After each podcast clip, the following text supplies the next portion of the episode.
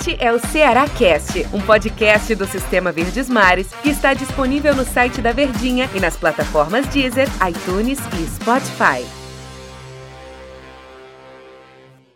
Fala, meus amigos! Um abraço para todos vocês, sejam muito bem-vindos. A gente tá chegando aqui com mais uma edição, mais um episódio do Ceará Cast, falando de pós-jogo e já deu para perceber que no meu tom de voz a gente tá chegando com boas notícias, né, para falar deste grande resultado do Ceará contra o Vasco, uma goleada lá em São Januário. Eu sou o Antero Neto e hoje eu estou muito bem acompanhado, diga-se de passagem, pelo Daniel Rocha. E aí, Daniel, tudo bem? Fala, Antero, tudo bem? Grande abraço para todo mundo, torcedor alvinegro que tá satisfeito, né, com essa vitória para lavar a alma, né? Tava precisando. E também com o querido Del Luiz. Tudo bem, Del? Fala, fenômeno, tudo bem, né? Prazer estar aqui com você, Pai, tá ao lado tudo- do tá Daniel tudo Rocha. ótimo, né? Tá tudo ótimo, né? Tá tudo um beleza. prazer voltar a fazer um podcast ao seu lado, viu, Del?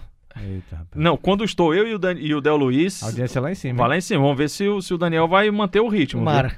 Vamos ver se ele vai acompanhar o ritmo A nosso. audiência é tão boa quando perde, imagine numa vitória dessa, né, Fenômeno? Rapaz, uma vitória histórica.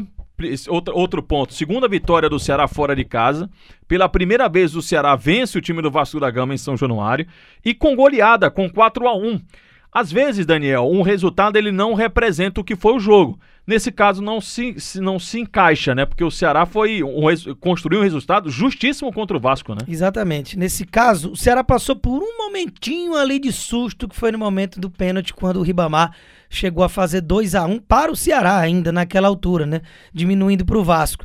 E era um jogo tranquilo que se encaminhava já mais para uma goleada, para um Ceará fazer 3 a 0 do que acabar tomando um gol, por isso esse susto. No mais, uma soberania, uma dominância territorial, de ofensividade, de perigo, de jogada trabalhada. É muita gente para a gente elogiar nesse jogo do Ceará. O Daniel já levantou a bola, Del. Se a gente fosse buscar um, um assim, quem for o cara, a gente não tem. Isso é bom. A gente teve vários caras. E sabe o que, que eu achei mais legal ainda do jogo? É, a gente tava até conversando aqui antes de entrar no ar. Poxa, que vida, quem foi o grande destaque do time do Ceará? A gente pode pontuar 3, 4, talvez até 5. E o Vina não tá no meio. Não que não merecesse, mas assim, é legal quando a gente vê outros jogadores sendo protagonistas. Eu não tô dizendo que o, o Vina não teve a sua relevância, a sua importância, não. Teve, deu uma assistência pro Kleber, fez um gol de pênalti. É, o passe foi do Lima, né, pro Saulo? Exatamente. Foi, foi do Lima pro Saulo. Mas foi um jogador participativo, enfim. Mas você ter outros jogadores protagonistas, isso é muito bom pro time do Ceará para não ficar só na dependência do Vina, né? Quando a gente conversava antes, né? Você lembrou do Léo Chu, né? E o Léo Chu deu passe pro Kleber fazer Léo o Chu fez a jogada, O exatamente. gol do Kleber foi um passe do Léo Chu. A jogada dele, né? Ele levou na linha de fundo e fez o cruzamento. É também um cara que tem que ser lembrado. Mas faltou um cara, a gente lembrar de um cara. Eu lembrei. Hum. O Guto. Teve estrela no jogo, né? Cara, acredita que eu tava pensando no Guto, porque assim, o Saulo Mineiro foi. Entrou e mudou a história do jogo Você falou, ele tava pensando. depois daquela sintonia, né? É sintonia. Entrosamento, Aí é sintonia. né? Não há negócio de puxar saquismo aqui, Não. não. É sintonia. Totalmente. Daniel, o Saulo entrou nesse momento que você pontuou que tava mais complicado e mudou a história do jogo. Fez um gol e sofreu pênalti. É. Qual foi a outra? Assim, a entrada do Pedro Nares é outro. Então, assim, eu também boto na conta um pouquinho do Guto Ferreira. Boto também como um destaque. Mas eu, eu, eu vou destacando aqui. Que- Quem é que a gente pode destacar? Começando da defesa, Klaus foi bem, Muito seguro. muito seguro. Não é nenhuma novidade. Era uma dúvida que eu que colocaria pro Guto, né? Com relação a. No próximo jogo, o Panhussá tá, tá de volta, tem feito a dupla ao lado do Luiz Otávio e tem ido bem. Apesar do Ceará falhar quase todo o jogo ali no seu sistema defensivo, mas não dá pra dizer que é uma culpa individual de um desses dois zagueiros. E aí o Klaus faz mais uma partida sólida, como costuma fazer quando tá à disposição, né? Quando tá em campo, quando tem condição de jogar. E aí, será que continua na dupla com o Luiz Otávio? Bom, é, Klaus foi bem, Nares foi bem. que mais aí que a gente pode Léo falar? Do Saulo. Léo Léo Chu foi bem, Saulo. Saulo e Lima. Lima. O Vina é chover no molhado. Chovendo molhado, mas aí a gente pode. É, impo- tem alguns que é importante elogiar justamente porque não costumam receber É, esses elogios. É, né? Exatamente para Porque assim, o Vina, foi- repito, foi bem? Foi, deu uma assistência, fez um gol de pênalti, né? Aquele cara que cobra muito bem o pênalti, bateu, foi uma tranquilidade danada, fez homenagem a Maradona e tudo mais. Mas é legal, Daniel, quando a gente vê mais protagonistas. Isso é muito importante para o time do Ceará. Que esse jogo sirva, eu tenho isso na minha cabeça, de exemplo para o contágio do bem, a contaminação do bem, se é que existe, mas que os jogadores do Ceará possam ser contaminados com esse ambiente do protagonismo e de que pode mostrar serviço.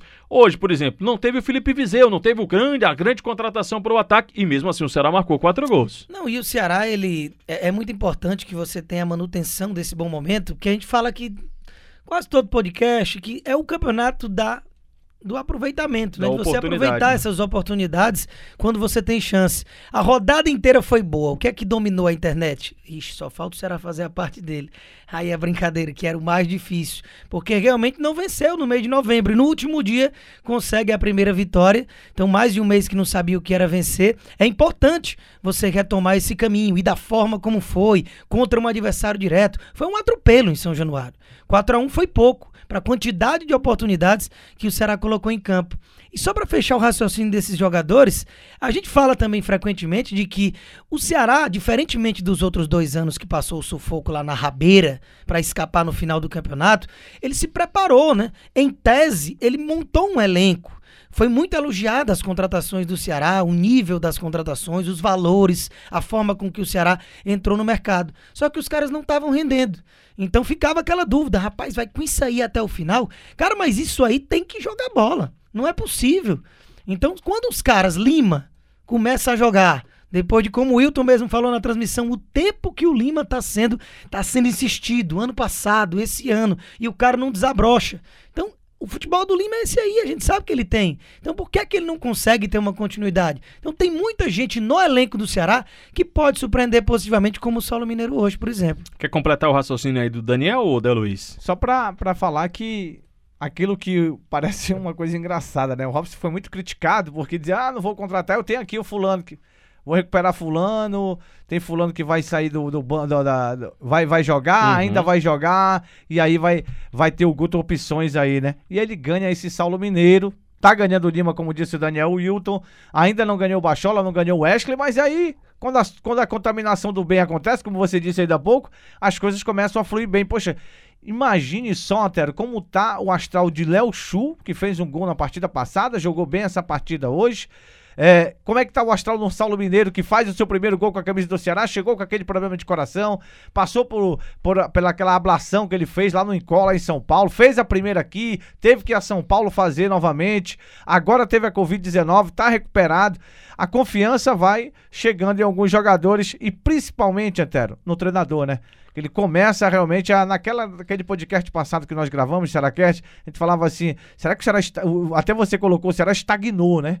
O Ceará chegou a um limite, ele estagnou. Parece que essa estagnação começa a, a sair daquela, da estagnação para melhorar um pouco mais. E o Guto Ferreira falou, ele disse, ó, com o tempo esse time vai melhorar. Vamos dar alegria ao torcedor, né? Vamos dar alegria dele. ao torcedor, ele disse, ó. E teve um dia a mais, ele disse que isso- esse dia já faria diferença e ainda teve, ainda terá, né, essas situações de mais tempo a partir de agora no Campeonato Brasileiro. Mas eu tenho uma pergunta para vocês dois e serve também já para a gente caminhar aqui o final do nosso Cearacast, o episódio de hoje, muito bom por sinal. É, pro torcedor também que está nos acompanhando, o quanto que o Vasco foi responsável por essa vitória de 4 a 1 do time do Ceará?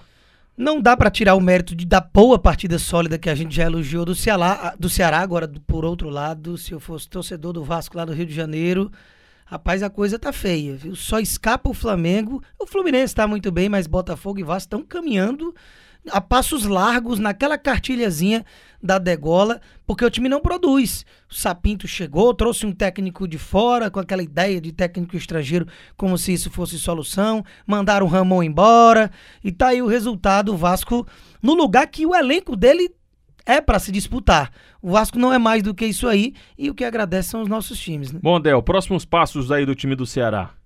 Joga agora contra o Bahia, né? Salvador volta, a Vem capital, né? Vem pra capital, amanhã folga, amanhã é só viagem.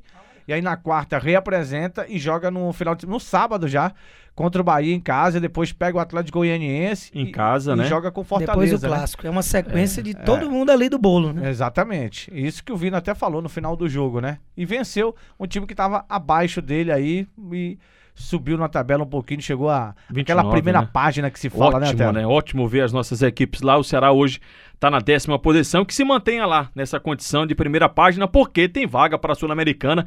Já pensou a gente contar com a permanência? é, sossegada, uma permanência sossegada e, além disso, conquistar uma vaga numa competição internacional seria maravilhoso. E essa Sul-Americana é diferente ano que vem, né? É, é- é- é por grupos, Por né? Então grupos, você tem né? muito mais jogos. Exatamente. Prepara o passaporte que vai ter bastante viagem. Tomara que viu, já tenha a vacina, né? Tomara que já tenha vacina, que é pra gente poder viajar E pro com torcedor ir pra as estádio também, viagenzinhas, né? É. Se Deus quiser, né? Eu e você, viu, Del? A gente deixa o comentarista aqui, vai só o narrador e o repórter, viu? Exatamente. O comentarista acompanha pela televisão.